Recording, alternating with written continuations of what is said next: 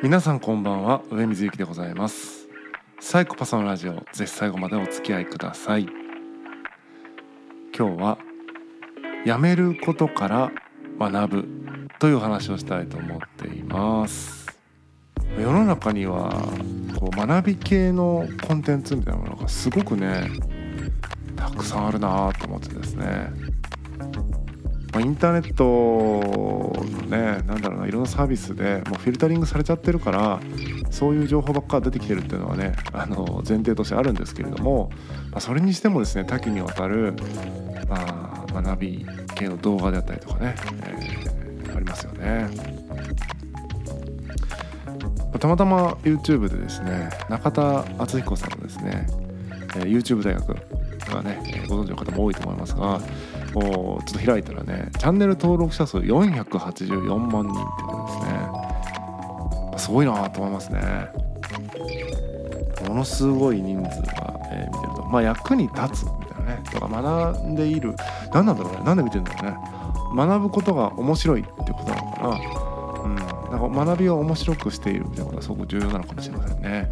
えーまあ、よく分かりませんけどもそういうド直球のですね学びコンテンツっていうのはたくさん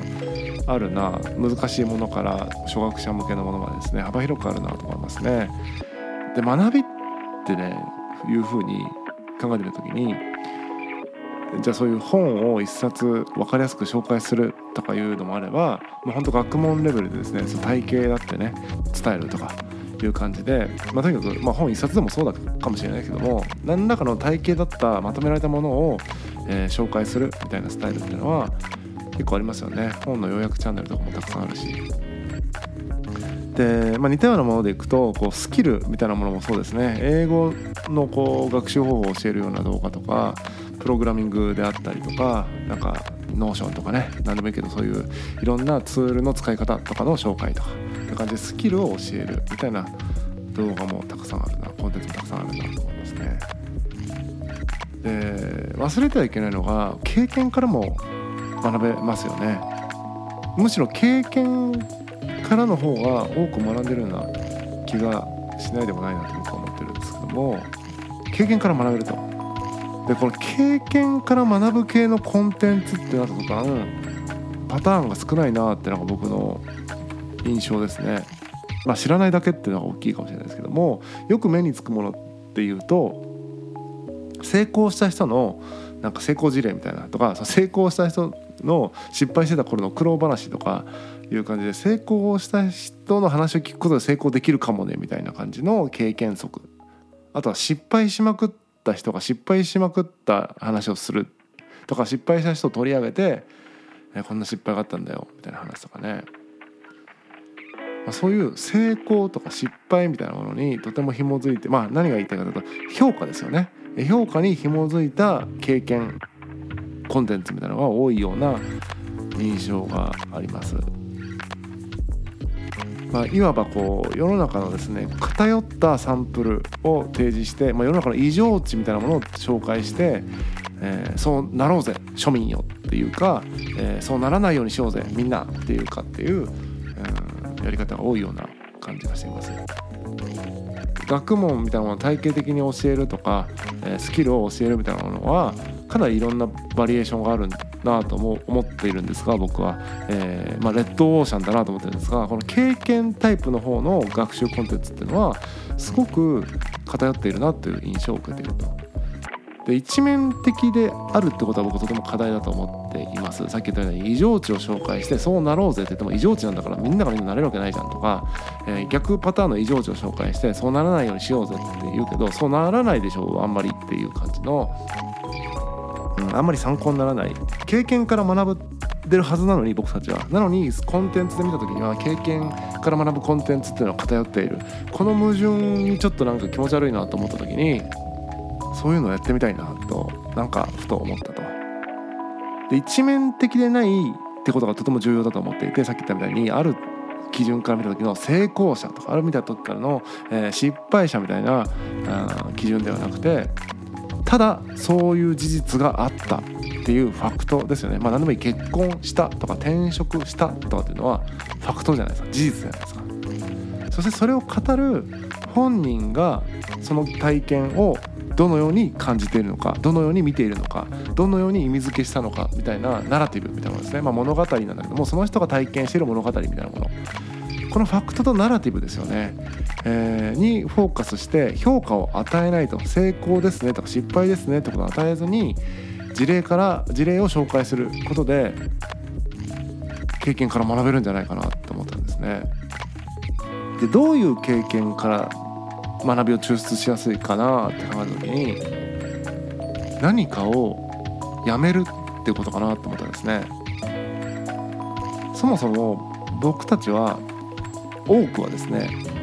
やめるってことはそんな慣れてないと思うんですよね。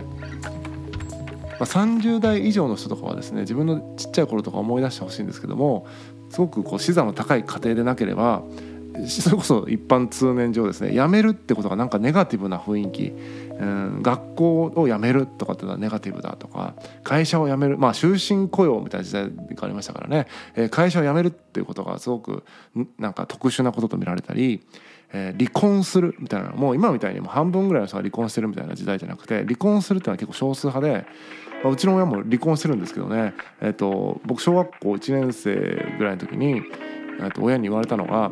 えー「うち離婚してます」とかって、えー、学校で言っちゃダメだよって言われてそれは多分ね離婚してる人が少なかったからそれはなんか恥ずかしいこととかなんかマイナスなことうんみたいな、まあ、あとは貧しい人と見られるとか分かんないけどとにかくその離婚してることとかがネガティブに見られるから人様に言ってはいけないことだみたいな風に言われたこともあったぐらいその辞めるってことが何かネガティブなイメージがあるみたいな。そういう社会だったと思うんですよね。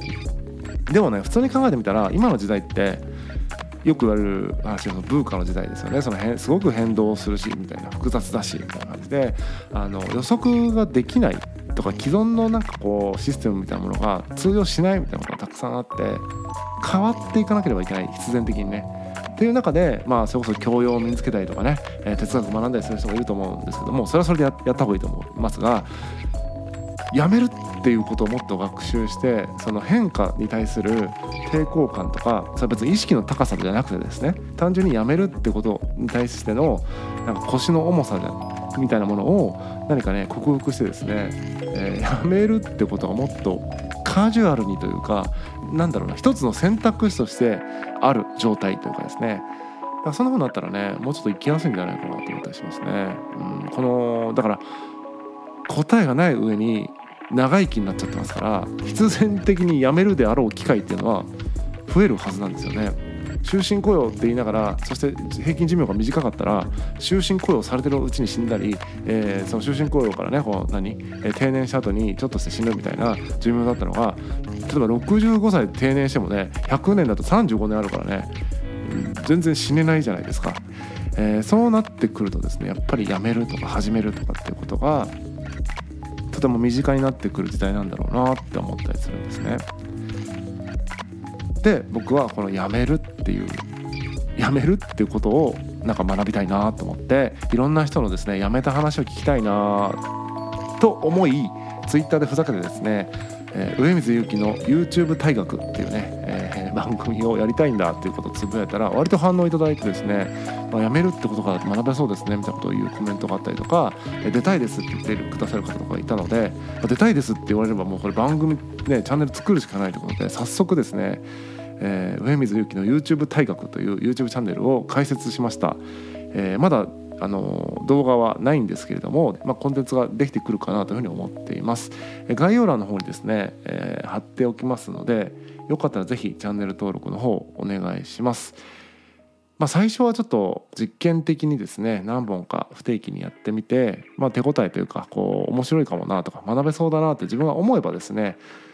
続けていこうかなというふうに思ってます。というわけで、え YouTube チャンネルをですね始めようと思っています。一緒にですねやめることから学んでみませんかというお話でした。